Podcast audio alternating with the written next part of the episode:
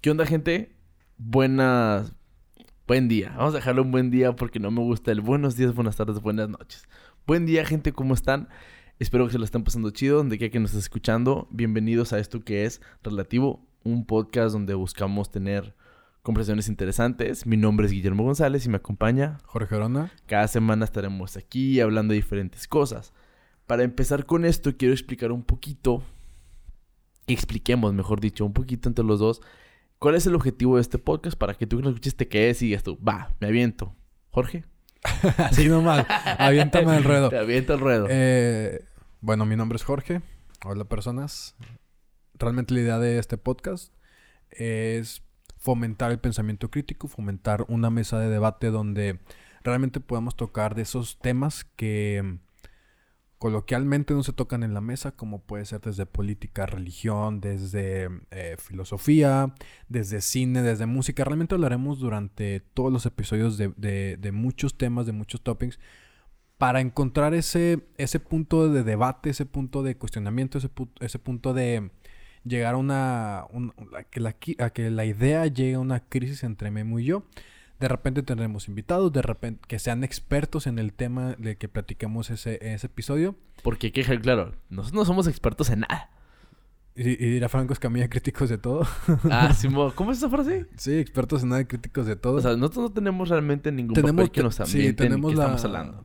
tenemos la... Mm, el hobby, tenemos la es como esta, este cosquillita en el estómago de estar cuestionando, de estar preguntando, de estar investigando. Nos gusta mucho el conocimiento, nos gusta mucho estar informados del día al día, nos gusta mucho estar como metidos en, en debate, en cuestionamiento, porque en lo personal pues siempre me ha gustado andar preguntando, andar cuestionando, andar diciendo, eh, andar preguntando más que nada e investigando cosas. Y de repente nos tomamos nuestro, nuestro trip de, de filósofos, de pseudofilósofos. Pseudopensadores que buscan el significado de las estrellas. De la vida de las estrellas. Aquí, aquí si te gusta andar marihuana y pensar, aquí te vas a tripear chingón. Sí, aquí no tenemos, no buscamos tener ningún tipo de tapujo ni tabú en con lo que hablamos. Nunca hemos tenido como que ese punto de, o sea, nos limitamos porque no somos babosos, pero entonces... ¿Cómo estás, Memo? Yo estoy chido. E, es, un buen día, es un lunes interesante. Han pasado muchas cosas. He estado, fue un, fin de semana que me gustó mucho porque estuve con mí mismo. O sea, no tuve muchas cosas que me, que me distrajeran. Entonces, pues tuvo padre el fin de semana. Y yo quiero empezar con un, tema que ya llevo varias semanas trayendo encima y no puedo, no puedo expresarlo. Ahí te va. Te carcome por dentro. Sí, porque sí me... porque no vi una consecuencia que hasta lo quiero llegar. Ahí va. Hace un año, creo que lo vi y lo vi hace poquito, un post de un señor que vivía en la calle. Simón. No me acuerdo qué parte de México fue. Pero hubo un grupo de gente, que eso sí me hizo muy mal y no me gustó, que hicieron una broma y le ofrecieron comida al señor y le dieron croquetas para perro.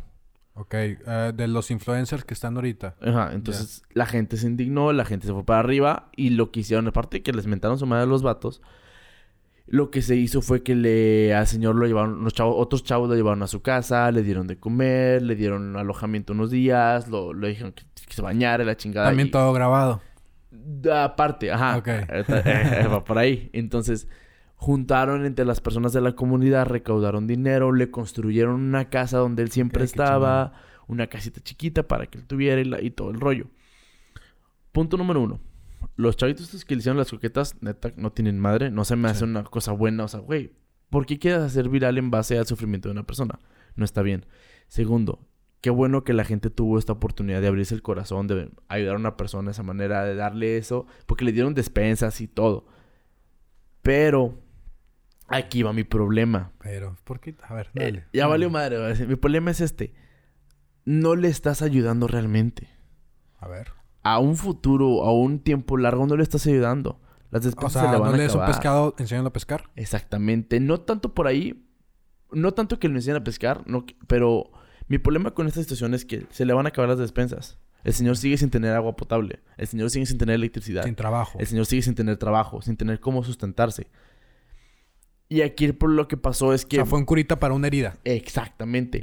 ¿Y qué estamos haciendo? Estamos perpetuando la situación del Señor.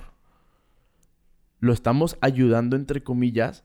Para que las personas se sientan bien con, lo, que, hicieron, que tú lo likees, que lo compartas. Exactamente. El señor, el señor va a seguir igual. En algún punto, no sé, porque ya no pusieron nada. Es, mi problema es que busqué darle un seguimiento al señor y nadie le dio seguimiento más que lo que se dio en el momento del furor. Dices tú, güey, mi problema con esto es que el señor va a seguir sufriendo. No le estamos atacando el verdadero problema que es no tiene cubiertas sus necesidades básicas. No tiene gas, no tiene agua, no tiene luz, no tiene comida, no tiene trabajo, no tiene cómo sostenerse. El Señor va a seguir pidiendo dinero en la calle. Y ese es el problema con ese tipo de cosas. Que aunque sea una buena intención, yo siento que estás perpetuando el problema como tal. Es una curita para un problema que no estás atacando. Yo, yo creo que sí va por ahí, pero, pero tampoco es irnos al extremo de, de, de conseguirse un trabajo, de... Porque, vamos, o sea, no es ni, ni darles el pescado ni tampoco es enseñarlos a pescar, es un mix. Sí. Es, sí ayúdalos porque viven en situaciones precarias, viven en, viven en las calles, viven, o sea, realmente sus necesidades básicas no están cubiertas y por lo mismo no pueden pensar tener un trabajo porque el tiempo no les da. No están viviendo, están super, están sobreviviendo, literalmente como puedan. Como puedan. Realmente el, darle una casa ya lo quitó a lo mejor la lluvia. No sé si tiene papeles su casa, nada más la construyeron. No, o sea, no, entiendo muy bien cómo o sea, le hicieron una casita de madera, se la construyeron bonita, le pusieron cuarto y todo. Pero no tiene drenaje. Tiene una cama, pero no tiene calor. No tiene frío. O sea, no tiene un ventilador. ¿Qué digo? O sea, vamos. Eh, no vamos a estar... Eh, porque tan, todos tenemos necesidades. Sí, o sea, realmente te puedo quejar del calor. No estoy menospreciando la situación del señor. Pero yo creo que sí es un mix de a mí se me hizo muy bien, a lo mejor lo que hicieron de ayudar. Siento que también fue por el furor de lo que hicieron los chavos, porque si no hubiera pasado eso, realmente nada hubiera pasado de lo demás. Pero siento que además, no, no aparte, o sea, además de lo que hicieron por el Señor, es necesario, y no solo para él, sino para todas las personas que viven en situaciones precarias, realmente es que exista una ayuda. Y es hasta enojo de mi parte porque la ayuda no la debe dar un ciudadano a otro ciudadano. De deber no. O sea, de deber no. De deber no. o sea, qué chingón que existan las personas que hacen eso. Que, o sea, qué chingón. Pero no, es obligación. No, es, obligación. Exactamente. El gobierno, la estructura social, realmente es la que debe cambiar. Porque si no vamos paso por paso y persona por persona, la ciudadanía en sí misma no va a poder. No, no, jamás vamos a poder. Nunca vamos apenas, a poder. Apenas si podemos con nosotros mismos. con los impuestos y con todo lo que hay. Y quererle ayudar a otra persona es muy difícil. Sí, o sea, y no, y no, por, no por malas personas. No porque no queramos. Realmente la situación en México en, en, pro de las personas que, de que están, los homeless, que están indigentes, realmente debe de cambiar. Sí. Y no es, o sea, por, porque sigue siendo un placebo. Exactamente. Sigue, siendo, una curita a la situación. Ya te ayudé, ya hice mi parte del día. Cuando debería ser, sí te ayudo, pero aparte voy a quejarme. Y hago, o sea, realmente eh, que existe un movimiento para yo quejarme con el gobierno. Sí, o sea, que, el problema no nada más sea, ya te ayudé, sino el, el yo, el placebo debe quitarse en el, en el momento que yo digo, ya te ayudé, y sé que ya no necesitas ayuda. Que no, o sea, e, ese, ese punto es lo importante. Que decir, ya te ayudé y yo sé que ya no necesitas mi ayuda porque ya tienes cubierto para poder crecer. Eh, no, es que, o sea, ahí, difiero. Ahí difiero porque el placebo no debe de ser con una sola persona. O sea, más bien, ah, el placebo se crea cuando yo digo, ya hice mi parte. y aunque la... Es más, das todos tus ahorros, das todo, o sea, duras meses trabajando, de tú apenas estás comiendo y ellos la otra persona, la persona ya es sustentable en sí misma. Simón. Pero existen otros millones en México. Vuelvo a lo mismo, sigue siendo un placebo a tu parte. Sí, 100%. O sea, a sí debemos ayudar en lo que podamos con nuestras posibilidades y a la par también ir en contra, vamos, no en contra, sino, o sea, no, no, no una revolución como tal, pero sí, sí... Siguiendo con este pensamiento de crítica a la situación. Sí, o sea, de raíz. Sí. De raíz, porque realmente el que debe sustentar las necesidades básicas de la población en general Es el gobierno. Es para eso y está. No, y no es por egoísta de mi parte. Es porque sé que aunque ayude, si yo me paso la vida, fíjate, si yo me paso todo lo que me queda de vida, eh, gastándome a lo mejor, no sé, lujos, a lo mejor este, gastándome en, no salir, en que, que, yo nomás tenga para sobrevivir y todo lo que me queda de dinero lo esté ayudando a personas, no voy a acabar ni con el 1% de, de, de, la pobreza en México. Pues lo que pasa con Bill Gates. Sí, que, ayuda ayudando a asociaciones estúpidamente cabronas. Ha ayudado mucho, sí, pero no estás terminando con el problema. No, porque, la, porque es un problema estructural. Es un problema que no es de... No es individual. Porque ayudar individual no cambia nada. Es, como el cambio climático con, querer comprar popotes y cepillos de dientes de bambú. No cambia nada. No, realmente Realmente no, cambia absolutamente nada. Cuando el 70% del... del el, 70... En un estudio conservador, el 70% de la contaminación son empresas privadas y las hacen 10 empresas el que yo tire o no tire papel no va a cambiar nada. Que vuelvo al, mismo discurso. Sí deberíamos de tener cepillos de bambú, de cambiar a lo mejor costumbres individuales. Pero el problema es atacando la, estructura. a la par también la cambiar eh, atacar a esas empresas privadas que realmente son las que contaminan el, el, 70-80% de la, de, la contaminación mundial. Sí, que volviendo al punto del Señor es no tanto atacar que el Señor no tenga comida, sino atacar la situación que le causa que Él no pueda tener comida. atacar la estructura que lo está teniendo en pobreza. ¿Por qué el Señor no tiene casa? Porque es una consecuencia de una estructura que no sirve. Ah, pero eh, la cuestión es esa. Eh, mi cuestión es, ¿por qué el Señor no tiene una casa? ¿Por qué el Señor tiene que vivir en la calle? ¿Qué es lo que le falta o qué es lo que no le han podido dar para que el Señor pueda salir de eso? Porque vivimos en una sociedad capitalista. Sí, entonces ese es mi problema. Pero aún dentro del capitalismo, el gobierno tiene esa obligación y no le está dando. Claro, sí, porque no, es un libre mercado. No, no, es un libre mercado. Y realmente el gobierno, si funcionara utópicamente o como debería de ser, realmente todos, o sea, no pagaríamos ni luz, ni wifi, ni agua, ni nada, ni la escuela, porque son mis necesidades básicas. Yo por derecho, por nacer y, o sea, yo necesito eso. Me lo tienen que dar. Tendríamos que regresarnos, por ejemplo, a las necesidades de Maslow como una base que el la clase política o que los, los sistemas políticos tienen que atacar.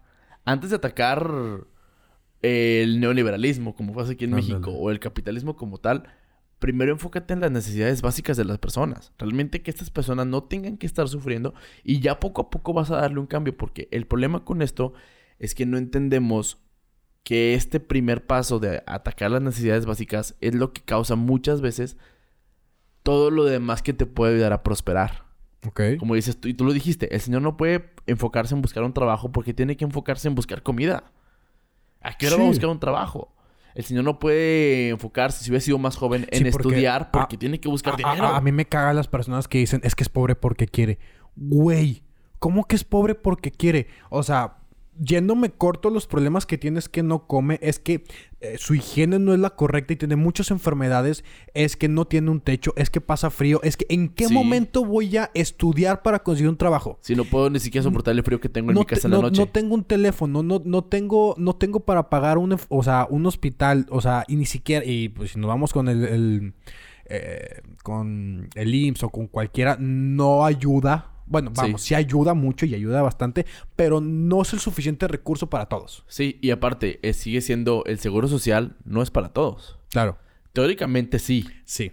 Pero esta persona no tiene seguro. Un derecho no es un derecho, sino es para todos. Exactamente. E, ese es mi, ese es mi problema. Mi, mi crítica a esta situación es que estamos delimitando y estamos encuadrando la situación del Señor a un corto plazo, pero no estamos afectando lo que realmente deberíamos a un largo plazo con lo que Él está viviendo. Y ese es el problema, que no nos estamos dando cuenta de lo que el Señor va a sufrir en seis, ocho meses. Te digo, ya yo no he visto nada de un seguimiento al caso del Señor. A la gente lo dejó ahí, se lo olvidó, y a gente que hasta ya se hizo güey. Porque pues ya no me toca, yo ya no puedo. Y eh, entiendo completamente, no los estoy criticando que ya no puedan. Pues es que no es tu trabajo. Claro. ¿Quién se debe encargar de esto? El gobierno. Y mi problema es, ¿por qué no estamos haciendo este brinco o este, este búsqueda de que el Señor pueda cubrir sus necesidades, Él, junto con todos los demás que están en ese tipo de situaciones. No estamos atacando las necesidades básicas. Y es, que ah, son muchos factores. O sea, para que exista una sociedad próspera hay muchos factores. La más... Eh, la más fuerte pues, es la corrupción que existe en México. Sí. La...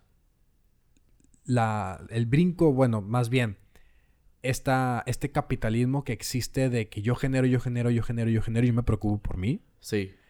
O sea, existen demasiados factores que juegan, pero que todos ellos no me tengo que encargar yo. Yo tengo que hacer la crítica, yo tengo que hacer mi parte. Sí. Yo hago mi parte de ayudar en lo que mis posibilidades pueden y a la par yo critico el gobierno. Porque lo que muchas personas no, o sea, más bien que no saben, sino que se les olvida, es que el gobierno trabaja para nosotros. Yo pago su salario. Yo pago que ellos estén ahí.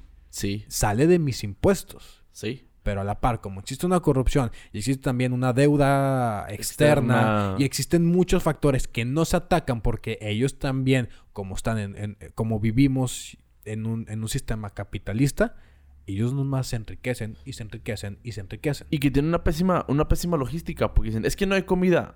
Güey, tiramos diariamente el 40% de la comida que se crea. Sí.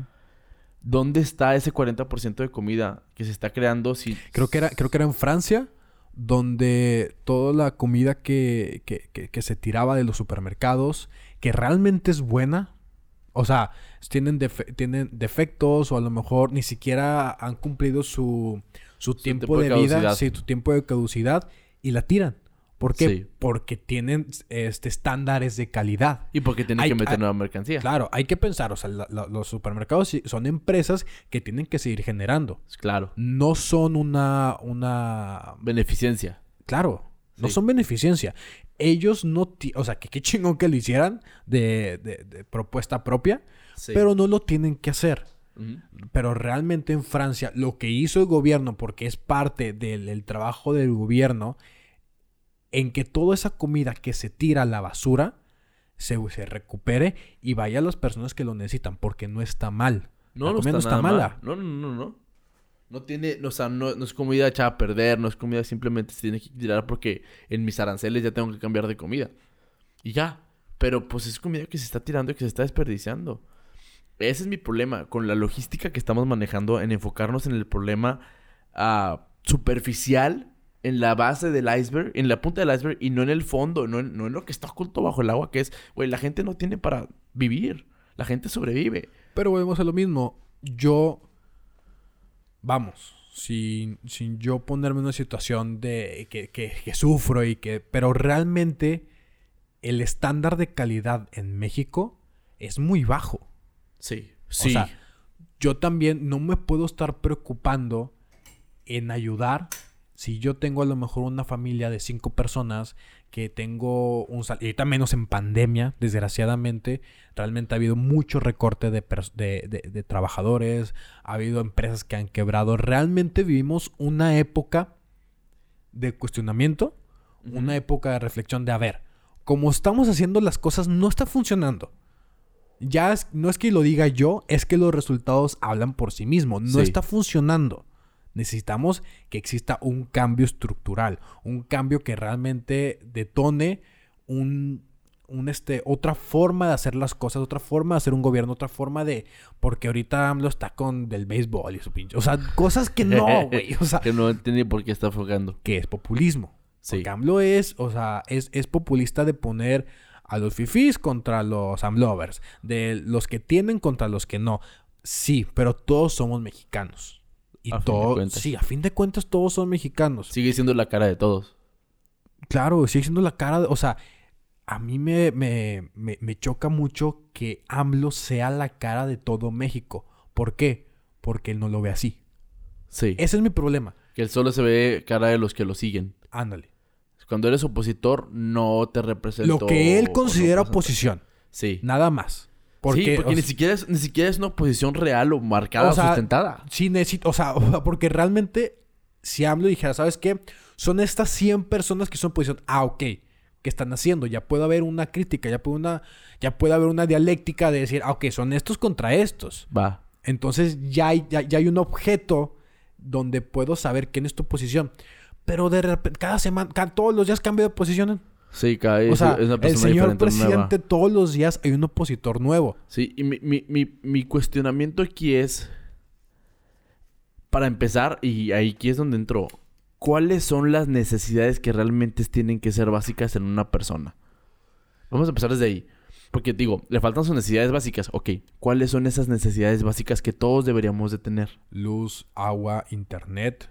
Eh, porque ya la ONU la puso como una, un derecho, universal. Un derecho universal. Comida. Eh, comida, escuela, necesidad, eh, tus, tu salud, pues. O sea, que tengas tus... que tengas acceso a la salud. Ándale, que tengas acceso a la salud pública. bueno, pues todo lo que, tiene, todo lo que conlleva el la infraestructura de, una ciudad, de un país, todo eso debe estar cubierto por derecho, o sea, comulgado por la ONU y también como, como mis necesidades básicas para yo poder vivir. para, o sea, para yo poder vivir, de tener una calidad de vida. Sí. Porque si no tengo eso, no me puedo preocupar por otras cosas. Ese es el problema, que muchas veces no vemos, es lo que no vemos, que mucha gente dice, güey, es que los niños que no tienen dinero necesitan educación para salir adelante. No, necesitan dinero. O sea, antes de la educación necesitan comida, necesitan... ¿Por qué necesitan dinero? Vamos a dejar esto en claro. Necesitan el dinero para poder tener una comida, poder tener una casa, tener una, una vida decente. El niño que tiene malnutrición, y son estudios, no lo digo yo, si está malnutrido, no aprende. Si el niño tiene problemas en su casa fuertes, no va a aprender. Sí, o sea, si me levanto, no sé, a las 5 de la mañana y de repente mis papás están peleando y de repente porque no hay comida, porque no hay luz, porque, o sea, falta no he y no he desayunado. No, he cenado y no he desayunado. Y de repente me dicen, ¿sabes qué? Cuida a tu hermanita y también tengo que hacer de comer y aparte tengo que estar lavando. Y, o sea, no estoy diciendo que esté mal, pero son esos pequeños detalles que a lo grande ya no me dejan tiempo. Y hay estudios, como tú dices, que si yo voy, si yo cargo con todos estos problemas a la escuela, no aprendo. Ajá, no me voy a concentrar. Porque tengo los pedos de mi casa, porque mi papá me acaba de regañar, porque mi hermanito está llorando, porque yo, o sea, no puedo hacer tarea. Sí. No es más educación. Es cubrir las necesidades básicas. Ojo, no quiere decir que la educación esté mal. No, no, para nada. Es el cómo están. Uno, uno es el que yo no tengo acceso a y la educación. Y si la tengo, no estoy concentrado porque en mi casa es un desmadre. ¿Por qué? Porque las necesidades básicas no están cubiertas. Sí. Y a la par, la forma en que da la educación en México es muy anticuada. Retrógrada. Es muy retrógrada. O sea, es una educación de, del siglo XX, de la revolución industrial. Si te das cuenta, existen muchas similitudes. Siglo XIX, ¿no? ¿En la Revolución Industrial? ¿Siglo XX? Siglo... a principios del siglo XX. Creo que sí. No me acuerdo, ahora tengo... Le, fallamos con ese dato de cuándo fue. este... Sí, o sea... Realmente es una educación... Existen muchas similitudes. Como, por ejemplo, hay una alarma. Hay, una, hay un timbre de entrada y de, salida. O sea, realmente deben de existir todos en un orden, todos uniformados. Existen taches, existen palomitas. Existe antes, bueno, ya casi no se aplica, pero todavía en las escuelas públicas lo ves, que las, en las escuelas están a piso los alumnos y en la parte del profesor hay me acabas de, una desbloquear un recuerdo, sí, sí Hay como una, un pilar, o sea, una parte levantada que es, el profesor, profesor, claro. que está arriba. Sí, ¿Por qué, existe la educación de esta forma? Porque era un sistema, porque en ese momento, cuando existía la, revolución industrial, necesitaban capacitar desde niños a los obreros. Para trabajar. Para trabajar, para que cuando salieran ya, ya fueras eh, apto para tú Manejar una máquina. Manejar una máquina para que ya los horarios no se te hicieran complicados. Para que si te regañaban decías, puta, pues que yo la cagué. Para que, si, para que, para que vieras, como veías la maestra en alto, vieras a tu jefe en alto y no existiera una movilidad social. Sí, era un adiestramiento. Claro. Literalmente. Era, sigue siendo. sigue siendo un adiestramiento. ¿Por qué? Porque la educación, uno, si, como te digo, y lo vuelvo a repetir, uno, si la tengo, uno primero que la tenga. Sí. Que la, que la tenga, porque por, todo como derecho, como derecho de, yo nacer en esta educación. Segunda, que si la tengo, que mis necesidades básicas en la casa estén cubiertas. Y tercera, la forma en que dan la educación es muy precaria, es muy... Eh, es muy cutre, güey. O sea, realmente no sirve. Es el término. No sirve la, la educación en México. No, porque no estás, no, estás, no estás desarrollando un pensamiento. No. Estás enseñándoles a memorizar y acordarse de cosas que van a utilizar. Pero aún así, y eso, eso, eso, es problemático porque volviendo a las necesidades de la persona, lo que te enseñan en la escuela no cubre sus necesidades en algún punto. La gente que está en la universidad, mucha gente me lo ha dicho. Salí de la universidad y lo que hice en el trabajo no me sirvió nada. Sí. Tuve que aprender todo otra vez. Tuve que aprender un chingo de cosas nuevas porque lo que aprendí en la escuela no me sirvió. No estoy demeritando la educación. Estoy demeritando el enfoque educativo que tenemos ah, en, México. El conocimiento yo lo demerito. Sí, ok. ¿Por qué? Sí. No, no, o sea, el conocimiento como tal del, aprender, pero la educación como tal, el sistema que existe escolar en México, realmente no sirve. ¿Por qué? Porque tenemos libros del siglo XIX con profesores del siglo XX, con alumnos del siglo XXI. Que no está funcionando. La educación se mueve. Como el conocimiento es. Eh, el conocimiento no es una foto. El conocimiento es una película que constantemente sigue en movimiento. Como un río. Como un río. Lo que estoy aprendiendo ahorita, que es, que, que es conocimiento del siglo XIX, no me va a servir para yo conseguir un trabajo. ¿Por qué? Porque el conocimiento ya, ya, ya se transformó. El trabajo ya se transformó. Estamos viendo muchas diferentes este, eh, empleos que hace 20 años no había. No existía. No, hace, 20, hace 10 años. Sí, claro. O sea, hace 5 o 10 años no existía un Google Analytics, un Big Data, una, un marketing de a través de Google Ads, de Facebook Ads. No existía nada de eso. Sí. ¿En, eh, eh, ¿en cuál escuela se está viendo todo eso? Exactamente. Nada eh, más hasta el final de la educación, una carrera específica, pero muy por encimita. Y aún así tienen que seguir aprendiendo. Y, sigue la maestría, y sigue el doctorado. Cuando realmente te siguen, o sea, sí entiendo que la maestría y el doctorado sirven, pero el que tiene un doctorado, mm, o sea, eh, si tú ves a, una persona, eh, un doctor en cualquier rama de conocimiento, y lo ves con lana, no tiene lana porque tiene un doctorado. Tiene un doctorado porque, antes tuvo lana. Eso hay que entenderlo.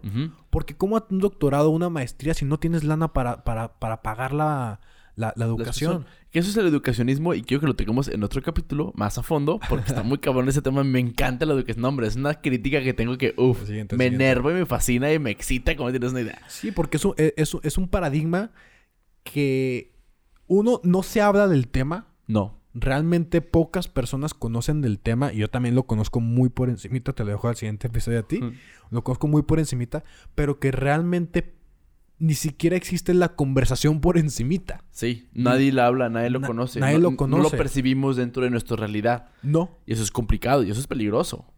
Sí. Porque estamos perpetuando este sistema, educativo que no está cambiando. Quiero regresar un poquito a lo de la educación y es, una cosa que me gusta y se me vino la cuestión a tratar la mente. De la educación básica sabemos que te dan, pues español. Bueno, aquí en México te dan español, te dan matemáticas, te dan historia, geografía, ética, civismo, educación física, educación artística, informática. Básicamente sí. ¿Quitarías algo? ¿O meterías algo? En la educación básica. En la básica. o sea, primaria. Lo que es kinder, primaria y hasta secundaria es básica. Bueno, ya llegaron a la prepa, pero vámonos vamos a enfocarnos en primaria, ¿va? Ok, yo pondría... ¿Qué quitarías? ¿Qué pondrías? Eh, psicología, pero no en un sentido como de, de teoría, sino... Ah, ¿Cómo se llama esto? O sea, no el estudio de la psicología como el... Educación emocional. Ah, ok. Sí, o sea, no el estudio de la psicología del, del... lo que estudia, que es el cerebro. Sí, no, no, no. O sea, del comportamiento humano, no, no. O sea más como esta, esta educación emocional. Bien, bien implementada. Bien empleada, no, no, no, sí, bueno. Que es Se supone que ahorita lo, lo, emplean, pero eh, súper por encimita y es una por, por, ejemplo, hay, hay universidades que, que, aplican el... Ah, ¿Cómo se llama?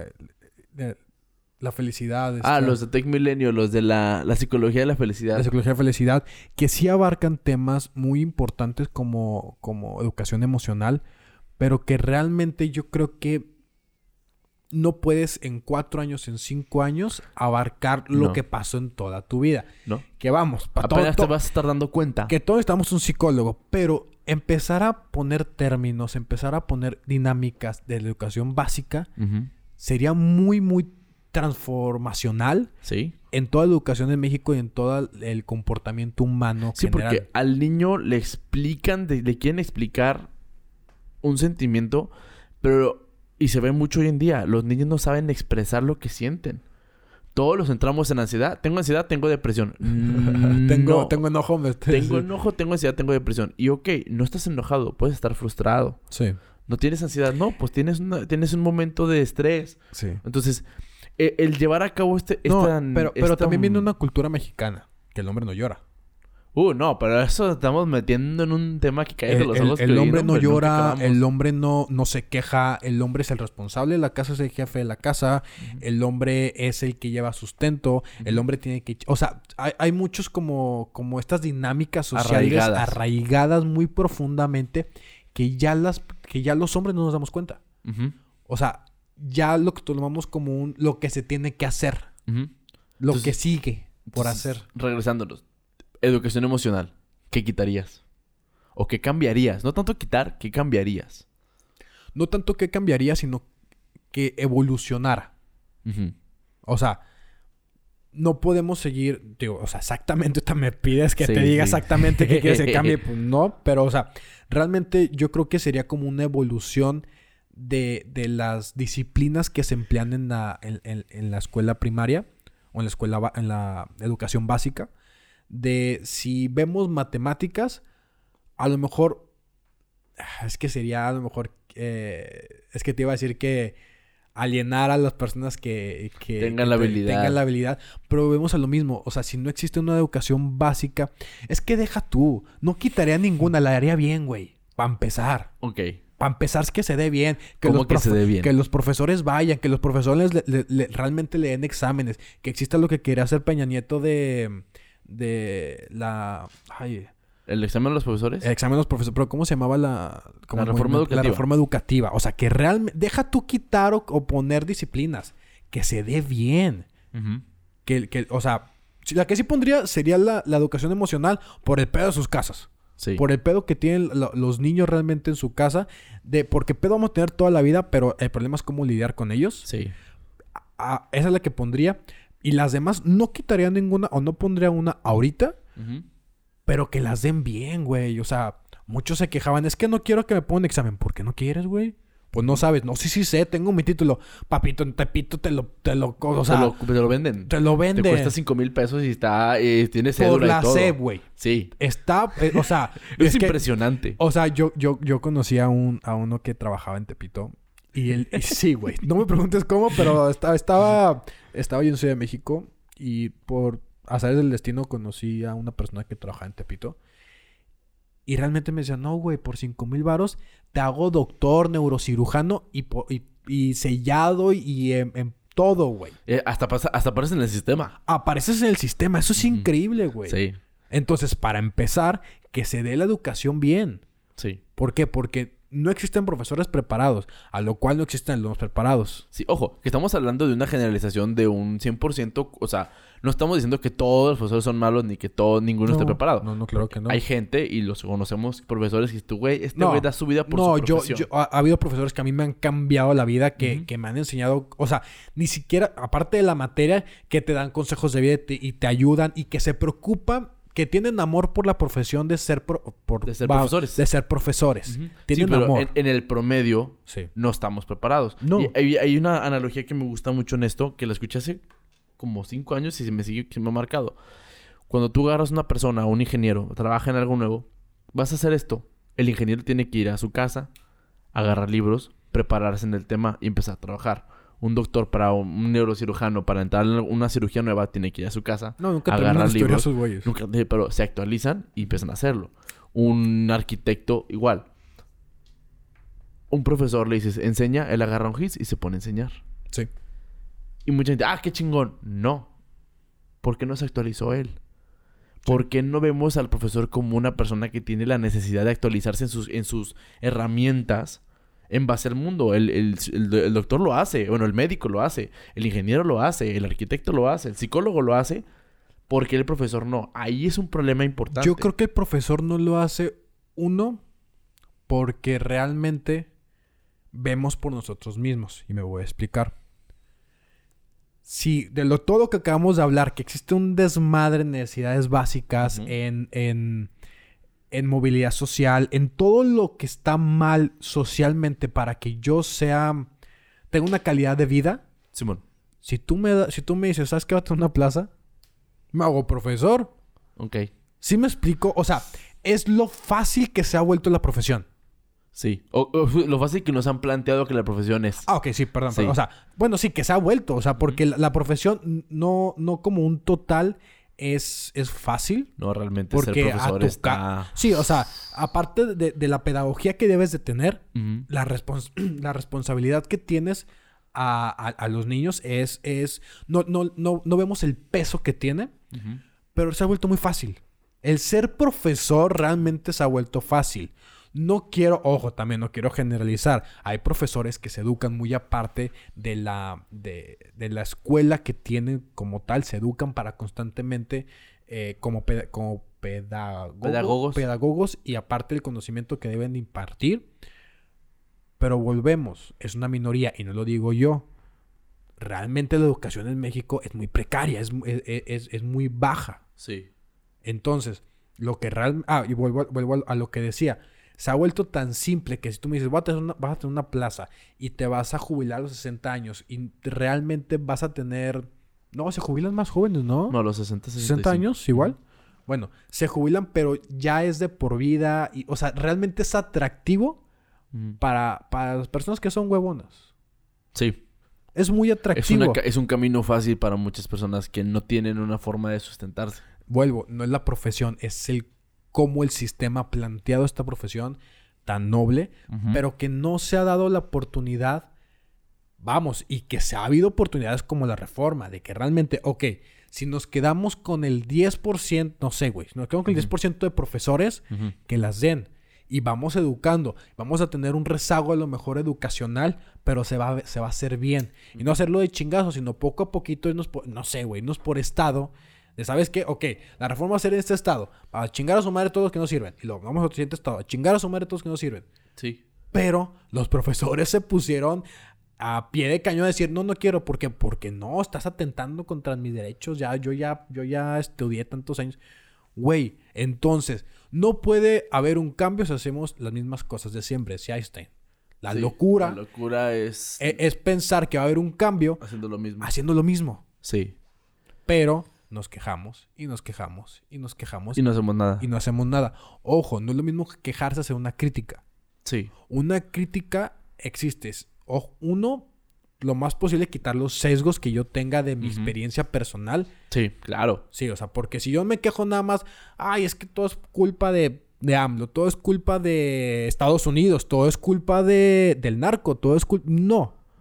O sea, son consecuencias de un comportamiento individual y también de, un, de, un, de una estructura mal planeada y mal ejecutada de un gobierno que para eso existe. Sí, e, el, problema con este tipo de cosas, por ejemplo con la reforma educativa, era que no se buscaba que la reforma fuera mm, aplicada de una manera decente, porque hasta la reforma estaba mal estructurada. O sea, estaba mal escroto. Estaba mal escroto. sí, o sea, estaba mal escrito. O sea, estaba todo mal. O sea, la forma en la que querían hacerlo y cómo lo planteaban era una, era una redundancia muy fea. Entonces, se veía más y se tenía más aires de una reforma laboral que una reforma educativa. Ok. Ahí empieza la crítica de este problema. ¿Cuál fue el problema con, con esta situación? Que no se llegó a nada para que la reforma fuera estructuralmente correcta. Y lo vemos porque entró AMLO, lo primero que hizo fue quitarla. Sí. Y regresamos como cinco años en el progreso que hace también. También quitó la reforma de... Ah, la de... Mm, recursos naturales. No, quitó un chingo. Quitó un chingo de... pero, enfocándonos en la educación, ese fue el problema la verga con la, reforma... sí, sí, no. quiero regresarte al, al, centro. O sea, mi problema es que la reforma educativa estaba mal estructurada. Porque sí estaba mal estructurada. Pero en vez de, como dices tú, en vez de buscar que se cambiara, o que fuera bien aplicado, que fuera bien escrita se quejaron. La gente decidió, un promedio de la gente decidió quejarse de ella y no hacer nada y es de, no. Para mantener un status quo. Sí, o sea, la idea fue buena. Mal empleada. Fue la ejecución Como todo lo que hace, o sea, y, es lo que yo he platicado mucho, o sea, realmente, no todas, porque no voy a generalizar, realmente muchas propuestas del gobierno han sido buenas. O sea, mínimo. En, su core han sido muy, muy buenas. Sí. Pero le implementan con las patas, güey. Sí. La, la vacunación. no, no, no, no, me quiero meter mucho en eso, pero o sea, simplemente la Así nada más rápido. Está, eh, hoy estaba viendo, existe una página, no me acuerdo el nombre. Existe una página donde tú ves eh, el, el, progreso de la vacunación en diferentes países en Estados Unidos, Estados Unidos, Estados, Unidos. Estados, en Estados Unidos estaban a 118 días en llegar al 70% de la población para que después existiera como un efecto dominó donde... La educación por rebaño. Esa madre. Vacunación por rebaño donde pudiera haber una inmunidad ya general. Sí. Y así se iban en diferentes países. Variaban entre 100, 120... 200 días. 200 días. Menos de un año. Ay, ¿tú, en México... 900 y feria de días, güey. Casi tres años. años. Más de tres años. Más de tres años para tener el 70% de población vacunada. En Brasil, que ahí sí es este es Bolsonaro. Bolsonaro. Bolsonaro, que él sí este tiene aires populones, así. Sí, que se parecen mucho a, mi viejito santo. se, tardan como 400 días, güey. Sí, sí, siendo una logística muy mala. 900 días, güey, son tres años. Para que exista otra pinche cepa. Ya cuando vamos en el 40% de otra cepa y otra pinche vacuna se tiene que sacar. Y a No se va a poder. No se va a poder. No se va a poder. Yo estoy en contra de que los niños regresen a, en Campeche a, las escuelas. Ay, güey, aquí, aquí eh, estamos en Torren, por si no hemos dicho. En el Coliseo va a haber ya este un este va a haber eventos ya. No estoy en contra de, de que exista otra vez esta movilidad económica. Sí, no. Pero está mal aplicada. Es el momento incorrecto ya van los niños a las escuelas, ya las personas ya van otra vez al trabajo como si nada, ya, o sea, estamos haciendo como que no pasa nada. ¿Sabes por qué Campeche está en semáforo en verde? Porque aplicaron mal las vacunas. no, porque aplicaron mal las pruebas. No estaban haciendo pruebas. Ah, Entonces, como no había pruebas, no había, no había forma de monitorearlo, pues no existían datos. Entonces, pues tuvo Campeche en verde porque no sabía cuánta gente estaba muriendo. Claro. Pues lo dejó en verde. Y eso está mal. O sea, el problema es que no nos damos cuenta del problema. Nos quejamos sin ponernos a fijar, a ver, ¿por qué? ¿Por qué estamos llegando ahí? Hay que rezarnos a la educación. Sí, o sea... vamos a la verga. ¿Para qué rezamos a la educación? de la educación. Mi problema... Regresando a este punto de la educación no, con un paréntesis. Esto pasa de la madre. Esto pasa de la madre. Hay que tener la, la conciencia de rezarnos al, El tema era de... con, Campeche y la educación es que va a haber un rezago educativo otra vez. Y va a haber un retroceso educativo porque van a empezar los contagios, van a empezar las situaciones y las escuelas van a volver a cerrar y van a cerrar así completamente y la gente se va a quedar otra vez sin educación. Volvemos al punto, la educación está siendo mal implementada. Ok, ¿qué tiene que hacer? Uno, esperar a que se vacune la gente. Es que, es que yo, yo, yo, yo entiendo ese hecho, pero todos factores que juegan, uno... No, no nos dan permiso no, no, no se puede. O sea, no, hoy, hoy no se puede. Y regresemos a la educación. ¿Por qué la gente está urgida en regresar a la educación presencial? Porque la educación en línea no está sirviendo. Porque estamos maquillando, estamos maquillando un sistema educativo. No estamos preparados. No estamos preparados. Estamos, maquillando un sistema educativo industrial y tradicional con pantallas, pero no es la forma. Es lo que se está mostrando. Estamos viendo realmente que el sistema educativo no está funcionando porque son técnicas del siglo XXI con educación del siglo XIX, como tú dijiste. Lo estamos viendo, que lo tenemos enfrente. Te conozco niños que no aprendieron pío, güey, en todo lo que llevan del año y no van a aprender nada. Van a ser años perdidos. No, los, papás haciendo las tareas. Los profesores lo dicen. Son años perdidos. Estos son años perdidos. Los niños no aprendieron nada. Porque es un año perdido y los que faltan. y, los que, faltan. Ese, ese, es un miedo. O sea, si de por sí con 18 años educándote no las no la libras, Ahora tener que aumentarlos porque tuviste dos o tres años perdidos. ¿Cómo van a salir las generaciones? No, la generación, la economía en México, eh, el, el, el progreso como tal en diferentes factores en México como país se va a regresar estúpidamente. Sí, 100%. Y aparte de la, mm, de la crisis económica, ya estamos viendo que va a haber una crisis educacional. La crisis económica aún no la pasamos, ¿eh? No, apenas vamos a entrar. No, o sea, sí, apenas, apenas estamos así como rozando lo que se viene. Va a haber una crisis económica estúpida. Y es normal, vamos, es normal porque eh, la, economía tiene un ciclo de auge y declive. La vimos en el, en el, 98 en México, en el, 2008. en el 2008 también en México, y la que viene también, o sea, se venía ya este en, boca de, muchos que venía otra vez una crisis económica, sí. pero la pandemia la exacerbó estúpidamente. Sí, fue exponencial el crecimiento. Fue exponencial y fue chingazo. Lo que nos está dando cuenta la pandemia es que nos estábamos preocupando por diferentes cosas. Que no eran las necesarias. Ojo, nadie tiene una, nadie una bolita mágica. No. o sea, el gobierno no sabía que iba a pasar una pandemia. Sí, no, nadie, nadie, lo ve venir. Nadie lo ve venir. Si no, se hubiera invertido en hospitales, se hubiera invertido en, en, en, en diferentes sectores de, de la salud. Pero eso es a raíz de no tener una buena gestión de los recursos del país. Sí, y volvemos al punto original. No hay una gestión de las cosas realmente básicas y lo demás, como efecto dominó, se va perdiendo poco a poco, va perdiendo su capacidad y su calidad. Sí, porque hablo con... o sea, no hablo, digo, o sea, te tiro mucho yo, pero... o sea, realmente es, un problema de, de política en general. Y lo decía en el arte de la guerra, o sea, hay que estar. Hay que estar. hay que esperar tiempos de paz. Algo así decía. No, hay que estar. Hay que esperar los tiempos de paz, pero también hay que prepararse para la guerra. Sí. algo, por ahí va. Sí, algo para, lo, lo estoy parafraseando de a madres, pero, o sea, hay que esperar. O sea, hay que esperar la paz. Hay que ver la paz como lo, lo, lo el estatus que debe de ser. Sí. Pero no me puedo estar durmiendo en mis laureles. Exactamente. Tengo que estar preparado para la guerra que se avecina nos entró una guerra con una, un virus que nadie conocía. Pero el gobierno debió de haber. Se debió de haber preparado. No para el virus, para cualquier contingencia. Sí. ¿Qué tal si mañana nos invaden?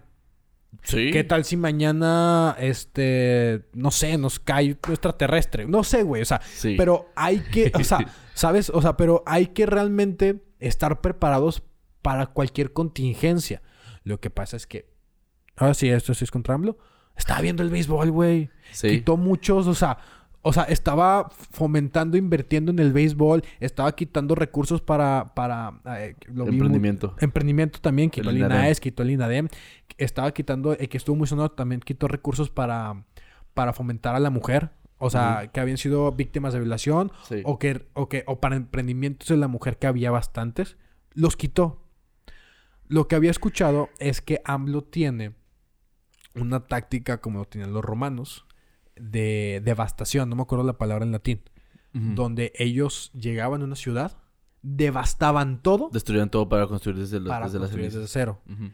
Lo había escuchado en una crítica, un análisis que tenían contra AMLO, que él está quitando organismos desde cero para quitar la corrupción, quitar las personas que yo no veo ninguno en la cárcel, pero para quitar la corrupción, para quitar realmente lo que estaba mal de los organismos independientes para construirlos. Lo que se está viendo ahorita es que no están siendo organismos independientes. Y que no está funcionando. Quiere centralizar todo. Sí, y no está funcionando. Lo está viendo con la Guardia Nacional. Está quitando los organismos que eran policíacos, que, que funcionaban para diferentes eh, necesidades policíacas. Todo Guardia Nacional. ¿Quién lo controla? No, yo. ¿Y cómo se a controlar? No, pues yo lo controlo, yo veré qué hago. Porque el gobierno es sabio y yo también. Eh, porque el pueblo es sabio. El pueblo es sabio. Sí, sí es sabio. Pero el pero sin una mal gestión, con una mal gestión, aunque el pueblo sea sabio, ellos, o sea... No va a llegar a nada. No va a llegar a nada. El, recurso que el, puede, el, pueblo sabio puede entregar no va a llegar al objetivo que tiene que estar. No. Porque realmente el que controla el, y que gestiona los recursos, la economía y todos los organismos, no está dando los resultados esperados. Sí. Él prometió ser la esperanza, el siguiente Mesías, la cuarta transformación, y seguimos en la esperanza. Porque la siguiente esperanza de México y seguimos esperanza y esperando y esperando y esperando. Y la gente que lo sigue apoyando sigue esperando que siga la cuarta transformación. Porque se, puso al nivel de, héroes patrióticos de la cuarta transformación de México. ¿Y dónde está esa cuarta transformación? Que entendemos, y es una crítica que nos va a llegar, que esto no va a pasar en cinco minutos. No, pero e, es importante entender que no estamos atacando el núcleo de la conversación que yo empecé. No estamos atacando realmente las necesidades básicas que tenemos. Sí, ¿no? Entonces, ahí es donde tenemos que empezar a cuestionarnos qué es lo que tenemos que hacer como sociedad para poder pedir al gobierno que haga estos cambios estructurales que realmente necesitamos para que la gente no batalle con sus necesidades básicas y que por efecto todo lo demás vaya fluyendo de manera correcta. Sin una buena... Si no, ese, es el, ese es el centro. Si yo no tengo comida, no me puedo educar. Claro. Tan tan. no hay cómo verlo. ¿Quieres otra cosa? Lo cortamos aquí. Pues ya llevamos un buen rato hablando de esto. ¿Cuánto llevamos hablando? ¿Cuánto Llevamos para la hora. No. Sí, ya llevamos 50 minutos hablando de esto. Entonces, ¿aquí lo cortamos? ¿Aquí lo cortamos? Sí, hay, varios temas que podemos hablar, pero pues aquí cortamos el primer episodio como tal.